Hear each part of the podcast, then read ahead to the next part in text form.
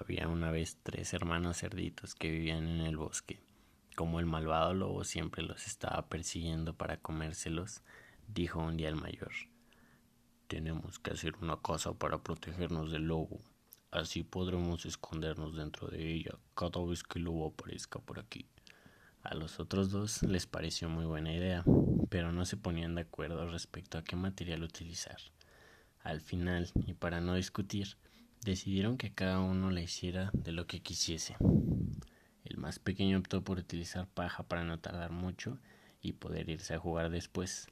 El mediano prefirió construirla de madera, que era más resistente que la paja y tampoco le llevaría mucho tiempo en hacerla.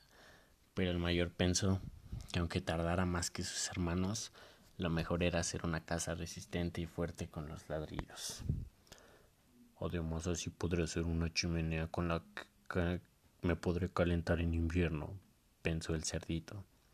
Cuando los tres acabaron sus casas, se metieron cada uno en la suya. Y entonces apareció por ahí el malvado lobo. Se dirigió al, del, al de paja y llamó a la puerta. Anda, cerdito, sé bueno y déjame entrar.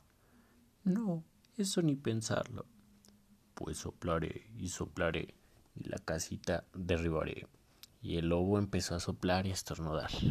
La débil casa acabó viniéndose abajo, pero el cerdito echó a correr y se refugió en casa de su hermano mediano que estaba hecha de madera.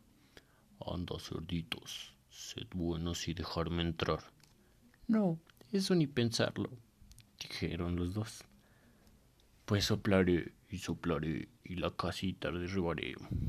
El lobo empezó a soplar y a estornudar y aunque esta vez tuvo que hacer más esfuerzos para derribar la casa, al final la madera acabó cediendo y los cerditos salieron corriendo en dirección hacia la casa de su hermano mayor.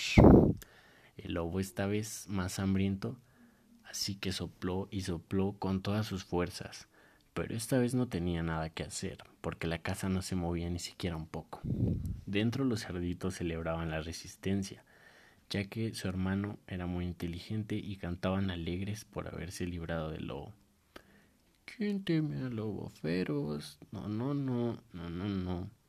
Fuera el lobo continuaba soplando en vano, cada vez más enfadado, hasta que decidió parar para descansar. Y entonces reparó en que la casa tenía una chimenea. ¡Jo! Pensaban que de mí iban a librarse. Subiré por la chimenea y me los comeré a los tres. Pero los cerditos le oyeron y para darle su merecido, llenaron la chimenea de leña y pusieron al fuego en un gran caldero con agua. Así, cuando el lobo cayó por la chimenea, el agua estaba hirviendo y se pegó tal quemazo que salió gritando de la casa y no volvió a comer cerditos en una larga temporada.